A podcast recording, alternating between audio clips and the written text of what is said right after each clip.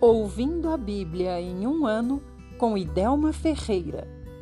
Muito bom dia! Hoje é dia 13 de abril de 2021.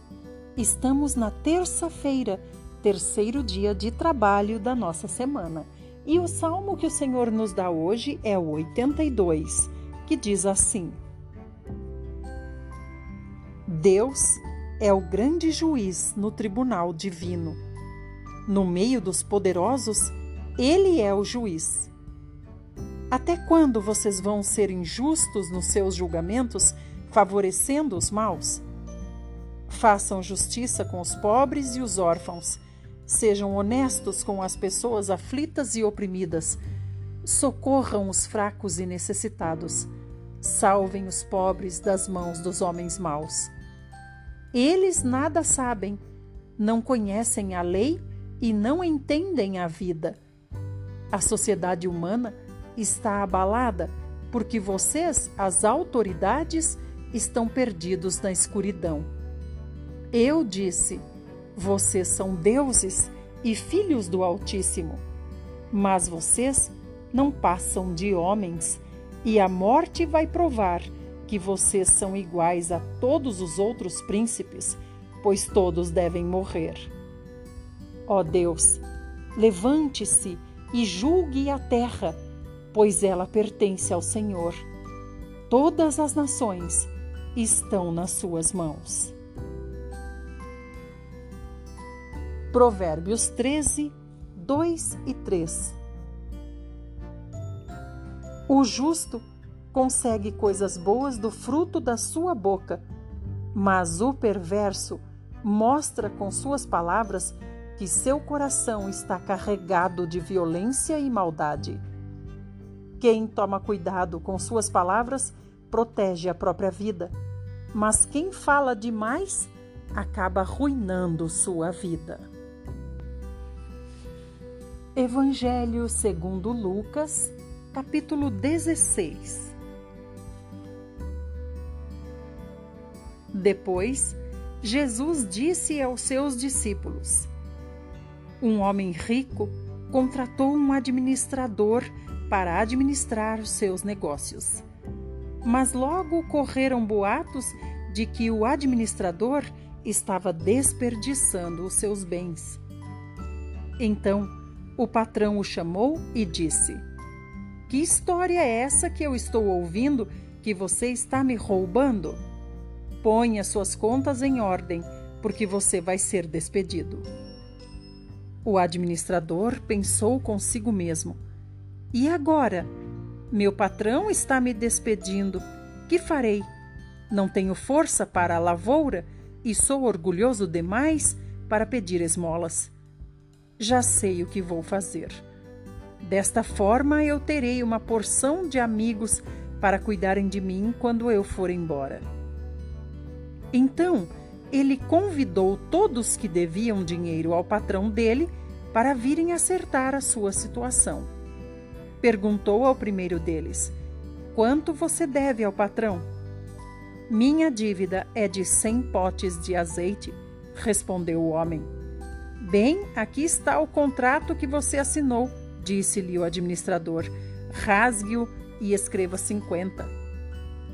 A seguir, ele perguntou ao segundo: E você, quanto deve a ele? Cem tonéis de trigo, foi a resposta. O administrador disse: Tome a sua nota e escreva 80 tonéis. O homem rico elogiou o administrador desonesto por ser tão prudente. É verdade que as pessoas deste mundo são mais prudentes no trato entre si do que aqueles que amam a Deus. Eu, porém, lhes digo: Usem as riquezas deste mundo para conseguir amigos, a fim de que, quando as riquezas faltarem, eles os recebam nas moradas eternas.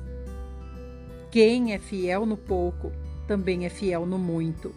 E quem é desonesto no pouco, também é desonesto no muito.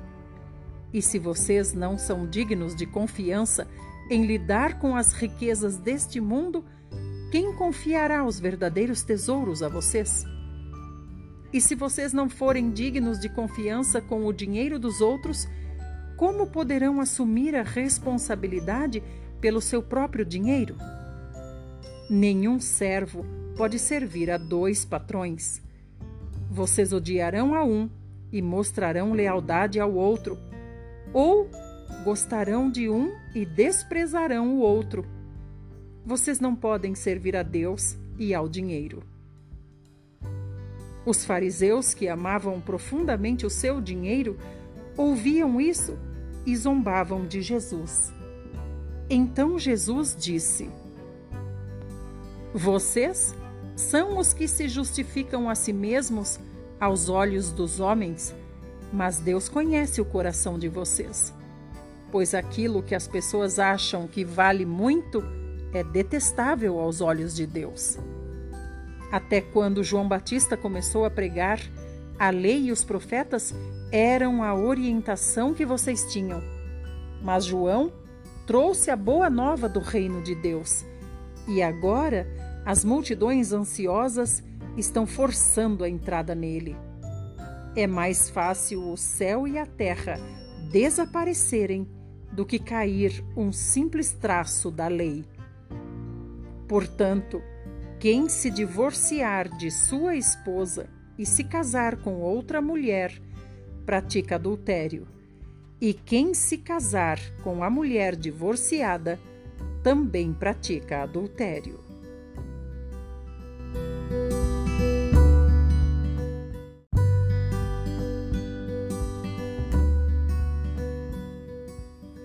Chegamos no livro de Josué. Hoje, capítulo 7, a partir do verso 16, e vamos até o 8:35. Ou melhor, capítulo 7, a partir do verso 14. Portanto, amanhã cedo vocês virão tribo por tribo, e o Senhor vai mostrar a tribo a qual pertence o culpado. Em seguida, ele indicará o grupo de famílias esse grupo de famílias virá à frente, uma família de cada vez, e a família que o Senhor escolher virá à frente, membro por membro.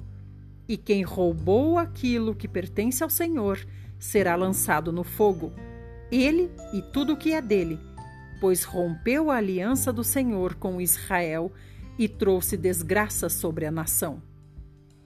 Assim, na manhã seguinte, bem cedo, Josué reuniu as tribos de Israel diante do Senhor. A tribo de Judá foi a indicada.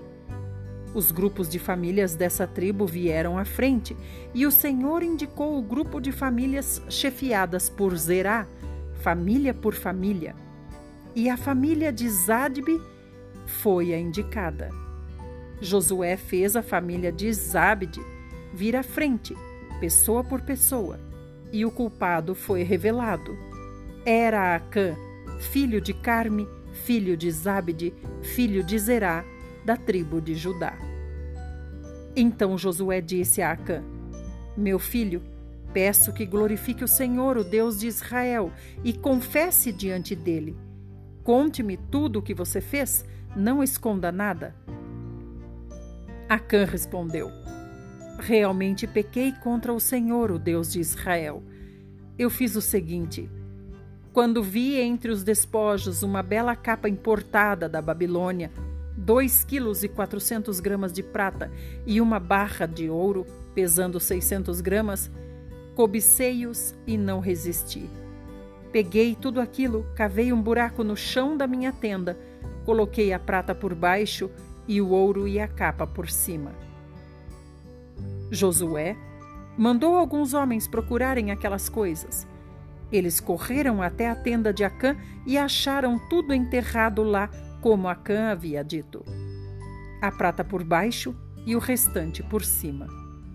Eles levaram os objetos a Josué, que estava reunido com todo o povo na presença do Senhor.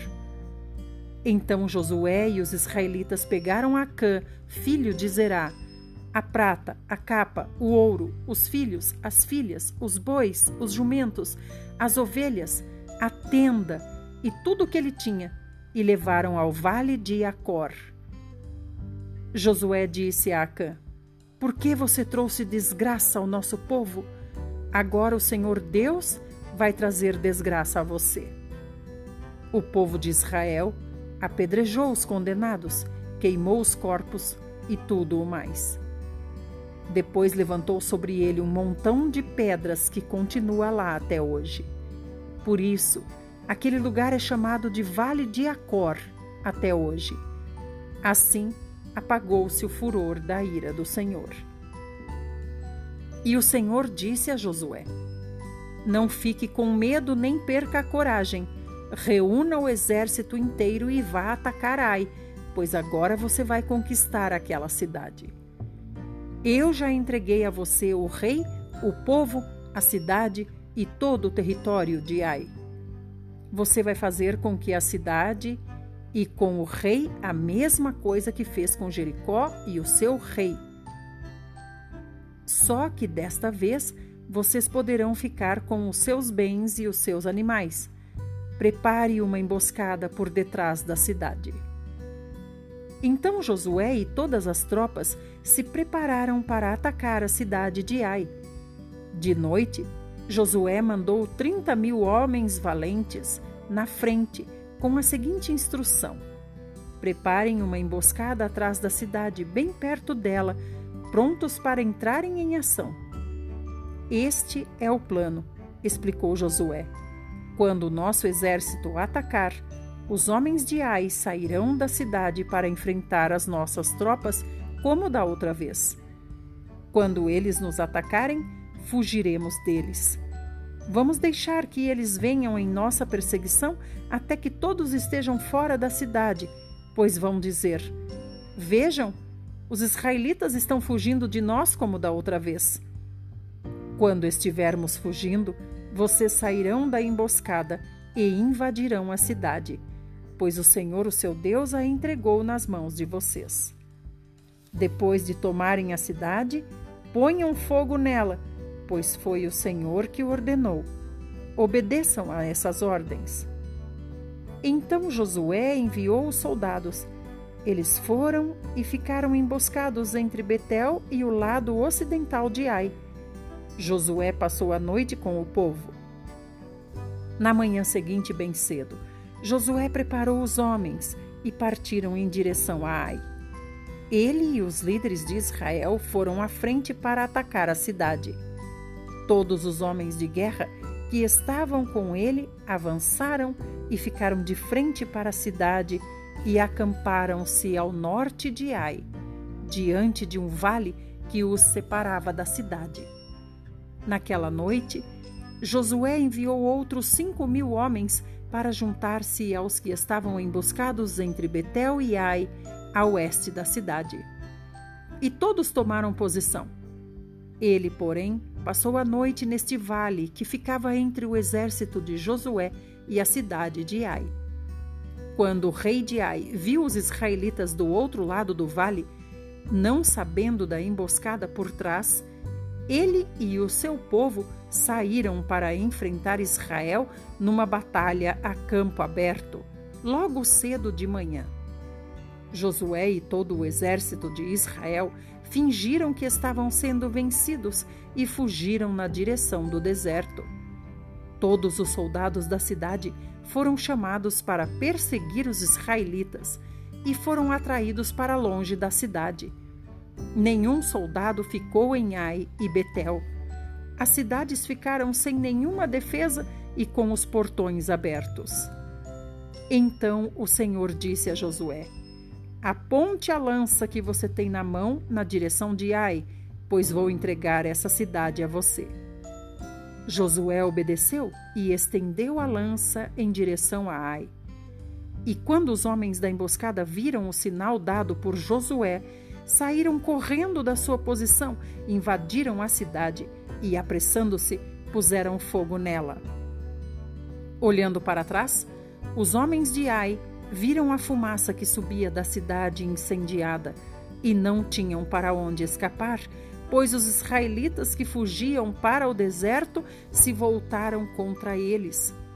Quando Josué e as tropas que estavam com ele viram a fumaça, entenderam que os homens da emboscada já tinham tomado a cidade. Deram meia volta e puseram-se a destruir os seus perseguidores. Além disso, os israelitas que estavam na cidade saíram e atacaram os inimigos pela retaguarda. Assim, os homens de Ai caíram na armadilha, tendo os israelitas dos dois lados, que os mataram. Não houve nenhum sobrevivente, além do rei de Ai. Ele foi capturado e entregue a Josué.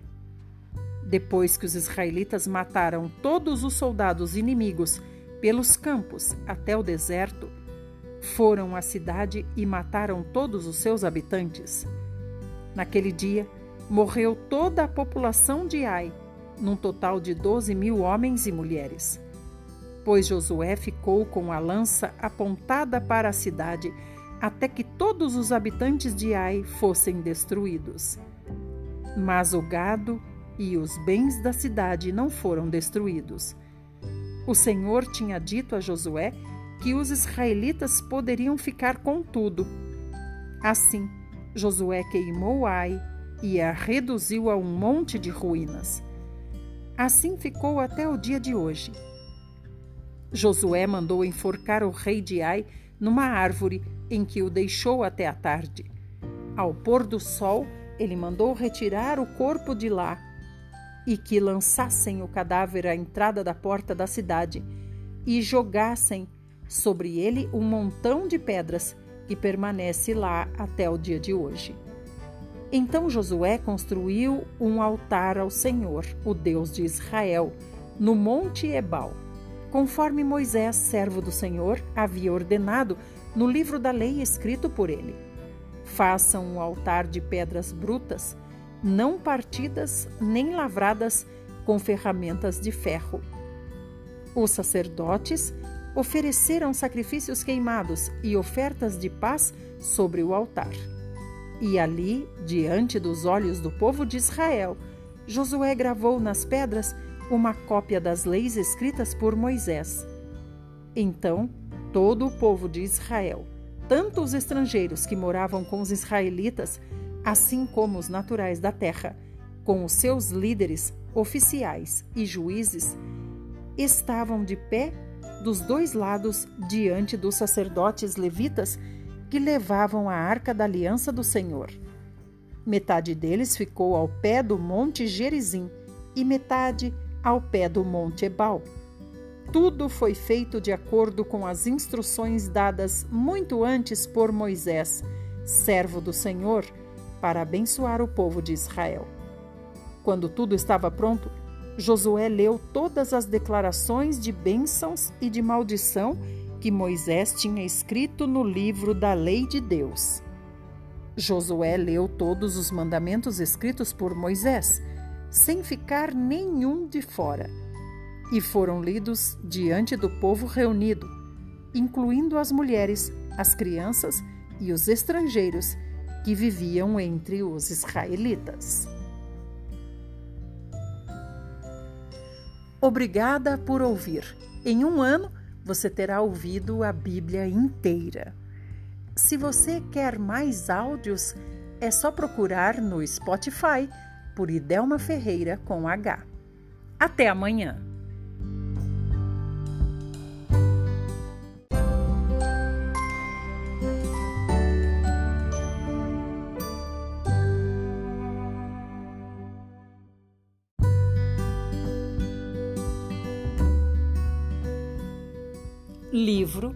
Fundamentos do Lar Cristão. Você pode ser mais feliz em família. Tema: Mensagens aos Jovens. Página 126. A leitura e sua influência. Vendo o perigo que ameaça os jovens por causa das leituras impróprias, não posso deixar de apresentar outra vez as advertências que me foram dadas a respeito desse grande mal. Os males que ameaçam os obreiros quando têm que manejar impressos de caráter duvidoso não são compreendidos adequadamente. O assunto com que estão tratando prende sua atenção e desperta o interesse. Frases são impressas na memória, pensamentos são sugeridos. Quase inconscientemente, o leitor é influenciado pela mente do escritor e a mente e o caráter recebem impressão para o mal. Há alguns que têm pequena fé e pouco domínio próprio, e é difícil para eles banir os pensamentos sugeridos por essa leitura. Quem dera os jovens refletissem sobre a influência que as histórias estimulantes exercem na mente. Será que depois de uma leitura dessas, eles conseguem abrir a palavra de Deus e ler com interesse as palavras da vida? Não fica desinteressante o livro de Deus? A fascinação daquela história de amor prende a mente, comprometendo sua integridade, o que torna impossível fixá-la nas verdades importantes e solenes que dizem respeito aos interesses eternos. Pecam contra seus pais, dedicando o tempo que lhes pertence a um propósito tão mesquinho, e pecam contra Deus, empregando assim o tempo que devia ser passado em devoção a Ele. Filhos, tenho uma mensagem para vocês. Agora está sendo decidido o seu destino futuro e o caráter que vocês edificam os deixará de fora do paraíso de Deus. Como é difícil para Jesus, o Redentor do mundo, contemplar uma família cujos filhos não têm amor a Deus nem respeito por Sua palavra mas estão todos concentrados na leitura de livros de ficção. O tempo gasto assim rouba-lhes o desejo de se tornarem eficientes nos deveres do lar. Desqualifica-os para serem chefes de família, e se continuarem assim, isso os prenderá mais e mais nas armadilhas de Satanás. Alguns dos livros que vocês estão lendo contêm princípios excelentes mas vocês os leem apenas para observar a história. Se vocês pudessem tirar dos livros que leem aquilo que lhes ajudaria na formação do caráter, essa leitura poderia beneficiá-los. Mas quando pegarem um livro e o folhearem página por página, perguntem a si mesmos: qual é o meu objetivo com esta leitura? Estou procurando obter um conhecimento sólido vocês não conseguirão construir um caráter correto colocando madeira, feno e palha no alicerce. Obrigada por ouvir. Você encontra mais desse livro no Spotify. É só procurar por Idelma Ferreira com H.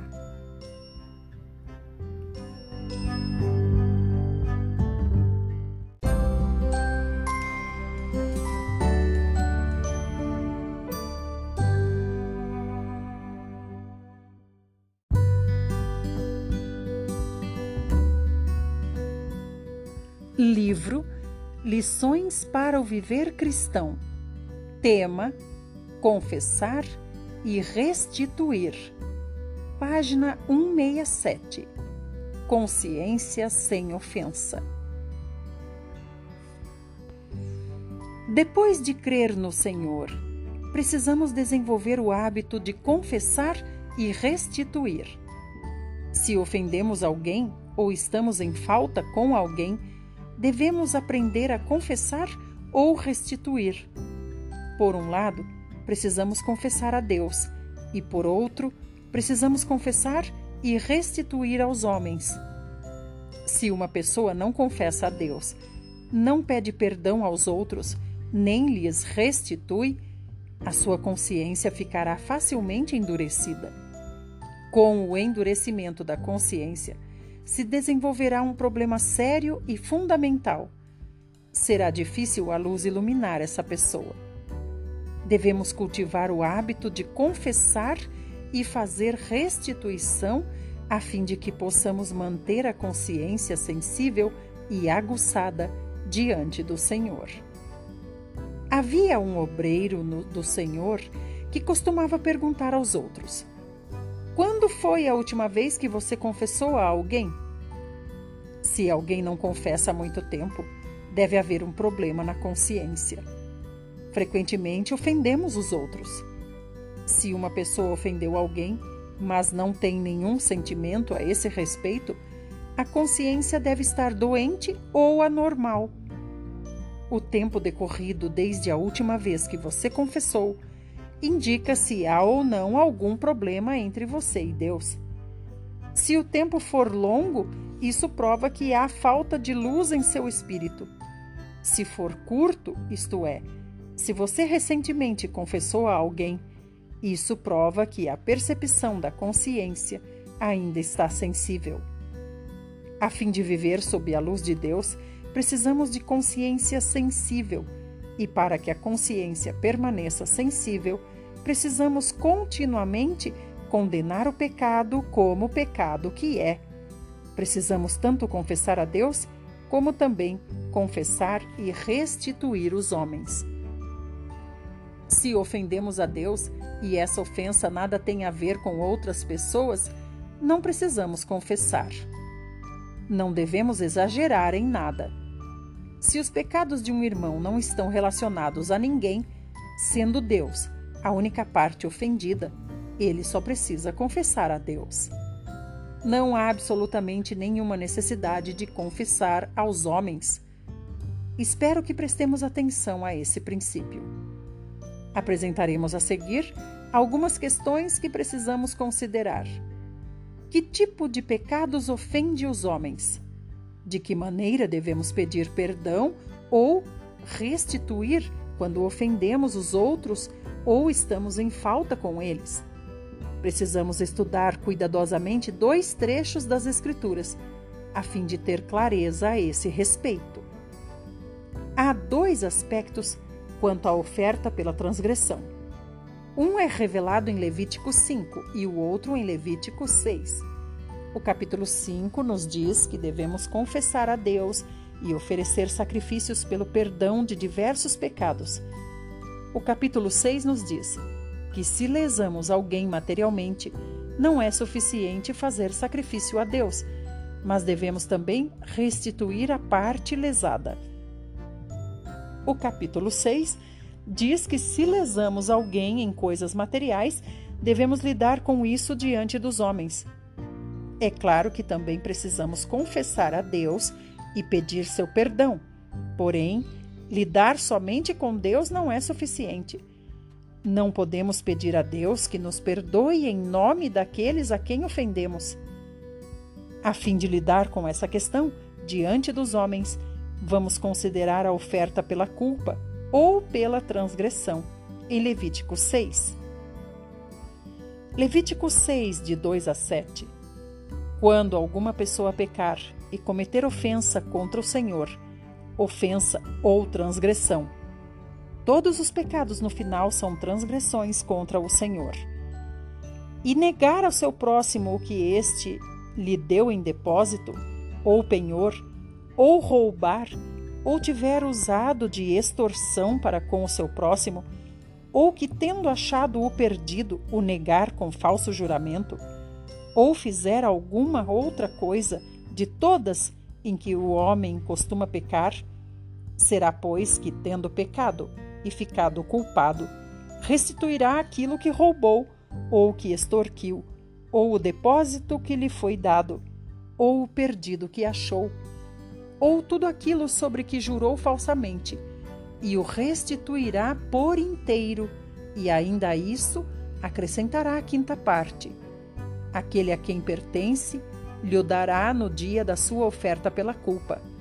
E por sua oferta pela culpa trará do rebanho ao Senhor um carneiro sem defeito, conforme a tua avaliação, para a oferta pela culpa. Trá-lo-á ao sacerdote e o sacerdote fará expiação por ela diante do Senhor, e será perdoada de qualquer de todas as outras que fez, tornando-se por isso culpada. A pessoa que lesou alguém ou transgrediu contra alguém em coisas materiais deve primeiro acertar com os homens, para depois poder ser perdoada. Sem resolver a questão com os homens, ela não será perdoada. Há seis tipos de transgressões contra os homens nesses versículos. Primeira, negar ao seu próximo o que esse lhe deu em depósito. Significa que algo lhe foi confiado e então, propositadamente, você fica com as coisas boas e caras e devolve as inferiores. Isso equivale a mentir e é pecado diante de Deus.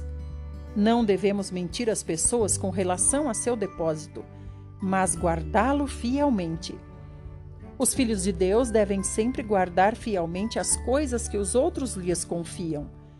Se não conseguimos guardar um depósito, então não devemos aceitá-lo. Mas se o aceitamos, devemos fazer o possível para guardá-lo. Se algo acontecer com ele devido à nossa infidelidade, então transgredimos contra os homens. Segunda transgressão: negar ao próximo o que este lhe deu em penhor. Significa negociar falsamente ou mentir em transações comerciais ou ter lucros por meios ilícitos ou ainda, ao negociar, usurpar algo que não é seu. Isso é um pecado diante do Senhor e deve ser seriamente resolvido. Terceira transgressão: roubar o próximo. Embora possa não acontecer entre os santos, ainda temos de dizer algo a esse respeito. Ninguém deve obter nada por meio de roubo. Qualquer pessoa que tente usurpar, usurpar pertences alheios, utilizando sua posição ou poder, comete pecado. Quarta transgressão: extorquir ao próximo. É pecado tirar vantagem de alguém por meio da influência de nossa posição ou poder. Aos olhos de Deus, os seus filhos nunca devem fazer tal coisa. Esse tipo de conduta precisa ser eliminada.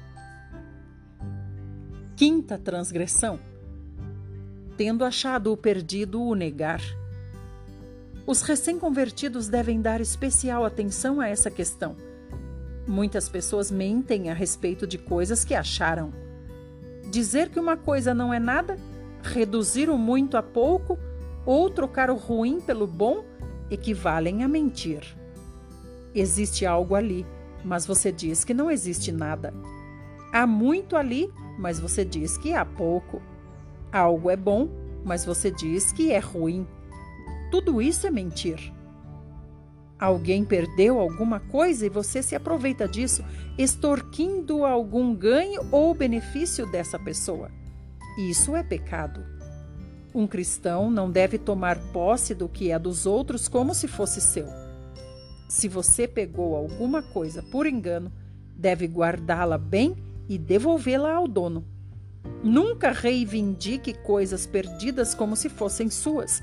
Nunca se aproprie de coisas perdidas, porque isso é errado. E é pior ainda usurpar pertences dos outros por qualquer meio ilícito. É errado transferir bens de outros para nós por qualquer meio que não seja correto. Um cristão não deve fazer nada que o beneficie às custas dos outros. Sexta transgressão: jurar falsamente.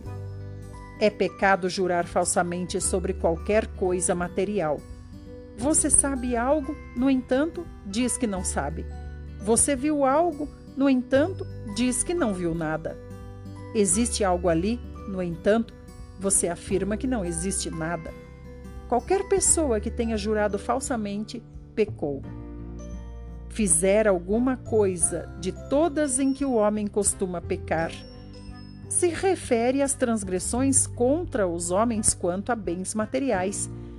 Os filhos de Deus devem aprender e sempre se lembrar desta lição. Nunca se apossar do que é dos outros.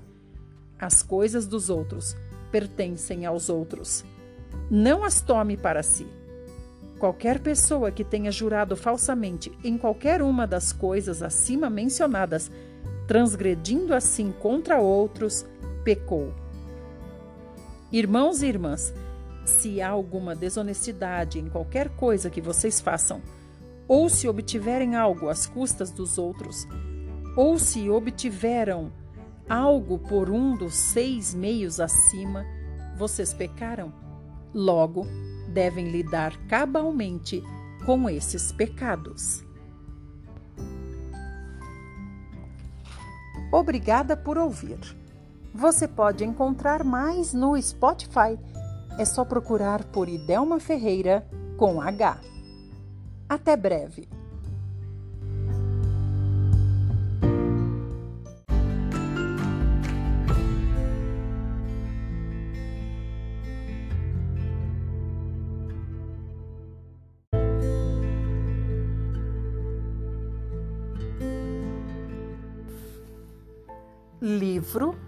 O Grande Conflito Acontecimentos que mudarão o seu futuro. Tema: Enfrentando o registro de nossa vida. Página 272. Continuei olhando até que foram postos uns tronos e o ancião de dias se assentou. Sua veste era branca como a neve e os cabelos da cabeça como a pura lã. O seu trono eram chamas de fogo e suas rodas eram fogo ardente. Um rio de fogo manava e saía de diante dele. Milhares de milhares o serviam e miríades de miríades estavam diante dele. Assentou-se o tribunal e se abriram os livros. Daniel 7 e 10 Assim, foi apresentado a visão de Daniel, o grande dia em que a vida dos homens passaria em revista perante o juiz de toda a terra. O ancião de dias é Deus, o Pai. Ele, a fonte de todo ser, a origem de toda lei, deve presidir o julgamento. E santos anjos, como ministros e testemunhas, são os assistentes. E eis que vinha com as nuvens do céu, um como o filho do homem, e dirigiu-se ao ancião de dias, e o fizeram chegar até ele. Foi-lhe dado domínio e glória e o reino para que os povos, nações e homens de todas as línguas o servissem. O seu domínio é domínio eterno, que não passará, e o seu reino jamais será destruído. Daniel 7, 13 e 14. A vinda de Cristo, aqui descrita, não é a sua segunda vinda à terra. Ele vem ao ancião de dias no céu para receber o reino que lhe será dado no final de sua obra de mediador. É esta vinda, e não o seu segundo advento à terra, que deveria ocorrer ao final dos 2.300 dias, em 1844 nesse nosso grande sumo sacerdote, entra no lugar santíssimo a fim de envolver-se em sua última ministração em favor do homem. O cerimonial típico, somente aqueles cujos pecados haviam sido transferidos ao santuário é que tinham parte no dia da expiação. Assim, no grande dia da expiação final e do juízo de investigação, os únicos casos a serem considerados são os do povo professo de Deus. O julgamento dos ímpios constitui obra distinta e separada e ocorre em ocasião posterior. Porque a ocasião de começar o juízo pela casa de Deus é chegada. 1 Pedro 4,17. Os livros de registro no céu devem determinar a decisão do juízo. O livro da vida contém os nomes de todos os que já entraram para o serviço de Deus. Jesus ordenou aos discípulos: Alegrai-vos, porque os vossos nomes estão arrolados nos céus. Paulo fala de seus cooperadores cujos nomes estão no livro da vida. Daniel declara que o povo de Deus será livrado, todo aquele cujo nome for achado inscrito no livro da vida. E João diz que apenas entrarão na cidade de Deus aqueles cujos nomes estão inscritos no livro da vida e do Cordeiro. No livro das memórias, estão registradas as boas ações dos que temem ao Senhor e para os que se lembram do seu nome. Toda tentação resistida, todo mal vencido, toda palavra de compaixão que se proferir, todo ato de sacrifício, todo sofrimento suportado por amor de Cristo encontra-se registrado. Contaste os meus passos quando sofri perseguições. Recolheste as minhas lágrimas no teu odre. Não estão elas inscritas no teu livro? Malaquias 3,16 e Salmo 56,8. Há também um relatório dos pecados dos homens. Deus há de trazer a juízo todas as obras, até as que estão escondidas, quer sejam boas, quer sejam más. Toda palavra frívola que proferirem os homens, dela darão conta no dia de juízo. Porque pelas tuas palavras serás justificado, e pelas tuas palavras serás condenado. Os motivos secretos aparecem no registro, porque Deus trará à plena luz as coisas ocultas das trevas e também manifestará os desígnios dos corações. Ao lado de cada nome nos livros do céu estão escritos toda má palavra, toda todo ato egoísta, todo dever não cumprido, todo pecado secreto. Advertências enviadas pelo céu ou reprovações negligenciadas, momentos desperdiçados, a influência exercida para o bem ou para o mal, juntamente com seus resultados de vasto alcance, tudo é historiado pelo anjo relator. A lei de Deus é a norma pela qual se efetua o julgamento. Teme a Deus e guarda os seus mandamentos, porque isto é o dever de todo homem. Porque Deus há de trazer a juízo todas as obras Falai de tal maneira e de tal maneira procedei, como aqueles que hão de ser julgados pela lei da liberdade. Eclesiastes 12, 13. Os que forem havidos por dignos terão parte na ressurreição dos justos, disse Jesus. Os que são havidos por dignos de alcançar a era vindoura e a ressurreição dentre os mortos são filhos de Deus sendo filhos da ressurreição. Os que tiverem feito o bem sairão para a ressurreição da vida. Lucas 20, 35. Os justos mortos não ressuscitarão senão depois do juízo, no qual são havidos por dignos da ressurreição da vida. Consequentemente, não estarão presentes em pessoa no tribunal em que seus registros são examinados e decidido o seu caso. Jesus aparecerá como seu advogado, a fim de pleitear em favor deles perante Deus. Se alguém pecar, temos advogado junto ao Pai, Jesus Cristo, o justo. Porque Cristo não entrou em santuário feito por mãos, figura do verdadeiro, porém no mesmo céu, para comparecer agora por nós diante de Deus. Por isso também pode salvar totalmente os que por ele se chegam a Deus, vivendo sempre para interceder por eles. 1 João 2:1 Ao abrirem-se os livros de registro no juízo, é passada em revista perante Deus a vida de todos os que creram em Jesus, começando pelos que primeiro viveram na terra nosso advogado apresenta os casos de cada geração sucessiva. Cada nome é mencionado, cada caso investigado. Nomes são aceitos, nomes são rejeita rejeitados. Quando alguém tiver pecados que permaneçam nos livros de registro, para os quais não houve arrependimento nem perdão, seu nome será omitido no livro da vida. O Senhor declarou a Moisés: riscarei do meu livro todo aquele que pecar contra mim. Êxodo 32, 33. Todos os que tiverem se arrependido verdadeiramente do pecado e que pela fé tenham reclamado o sangue de Cristo, tiveram o perdão aposto a seu nome nos livros do céu, tornando-se eles participantes da justiça de Cristo e verificando-se estar o seu caráter em harmonia com a lei de Deus. Seus pecados são riscados e eles próprios havidos por dignos da vida eterna. O Senhor declara: Eu, eu mesmo, sou o que apago as suas transgressões por amor de mim, e dos teus pecados não me lembro. O vencedor será assim vestido de vestiduras brancas, e confessarei o seu nome diante de meu Pai e diante dos seus anjos.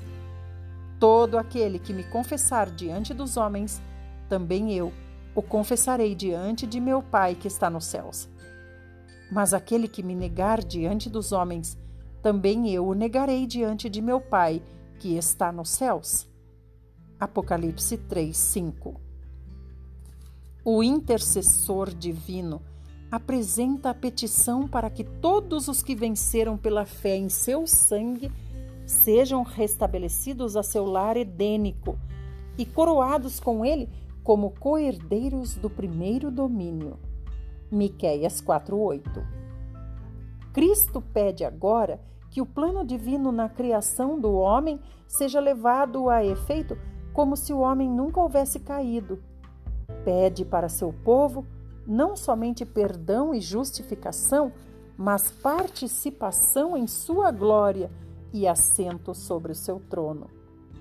Enquanto Jesus faz a defesa dos súditos de sua graça, Satanás os acusa perante Deus. Aponta para o relatório de suas vidas, para os defeitos de caráter e dessemelhança com Cristo, para todos os pecados que ele próprio os tentou a cometer. Por causa disso, os reclama como súditos seus. Jesus não lhes justifica os pecados, mas apresenta o seu arrependimento e fé. Reclamando o perdão para eles, ergue as mãos feridas perante o Pai, dizendo: Gravei-os na palma de minhas mãos. Sacrifícios agradáveis a Deus são o coração quebrantado, coração compungido e contrito. Não o desprezarás, ó Deus. Salmo 51, 17. Ao acusador de seu povo, ele declara: O Senhor te repreende, ó Satanás. Sim, o Senhor que escolheu Jerusalém te repreende. Não é este um tição tirado do fogo? Zacarias 3:2. Cristo vestirá seus fiéis com sua própria justiça para que os possa apresentar a seu Pai como igreja gloriosa, sem mácula, nem ruga, nem coisa semelhante. Efésios 5:27. Assim se realizará o cumprimento total da promessa do novo concerto. Perdoarei as suas iniquidades e dos seus pecados jamais me lembrarei. Naqueles dias e naquele tempo, diz o Senhor, buscar-se-á a iniquidade de Israel e já não haverá. Os pecados de Judá mas não se acharão. Será que os restantes de Sião e os que ficarem em Jerusalém serão chamados santos? Todos os que estão inscritos em Jerusalém para a vida. Jeremias 31, 34, Isaías 4, 3.